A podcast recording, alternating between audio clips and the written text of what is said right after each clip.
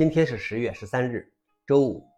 本期是银河观察第一千一百五十三期，我是主持人银河老王。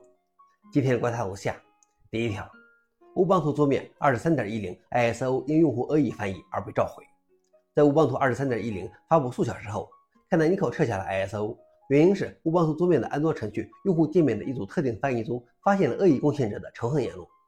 Canonical 称，这些翻译并非乌邦图存档的一部分。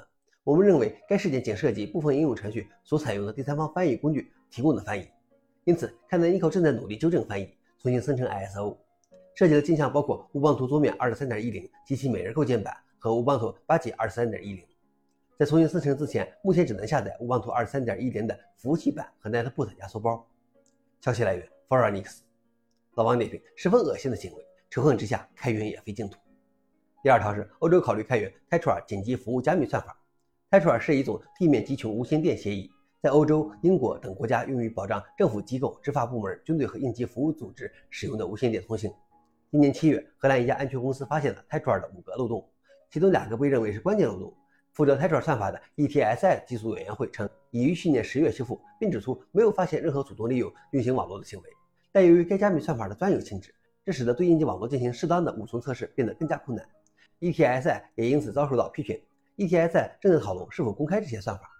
消息来源：Register。老王认为：所有不开源的东西都是脆弱的，其掩盖的问题可能会更严重。最后一条是，谷歌直接在搜索栏中生成人工智能图片。谷歌宣布，选择加入其搜索生成体验 SGE 的用户将可以直接在谷歌的搜索栏中创建 AI 图像。SGE 不是从返回的列表中挑选网站，而是生成对用户的自然语言提示的响应。这次的更新是 SGE 的自然延伸，只需返回生成的图片。而不是生成的文本。这些图片是使用谷歌的 Image 图片人工智能生成的。消息来源：Engage。老王点评：感觉谷歌在生成式 AI 方面的追赶速度有点慢。以上就是今天的硬核观察。想了解视频的详情，请访问搜狐链接。谢谢大家，我们明天见。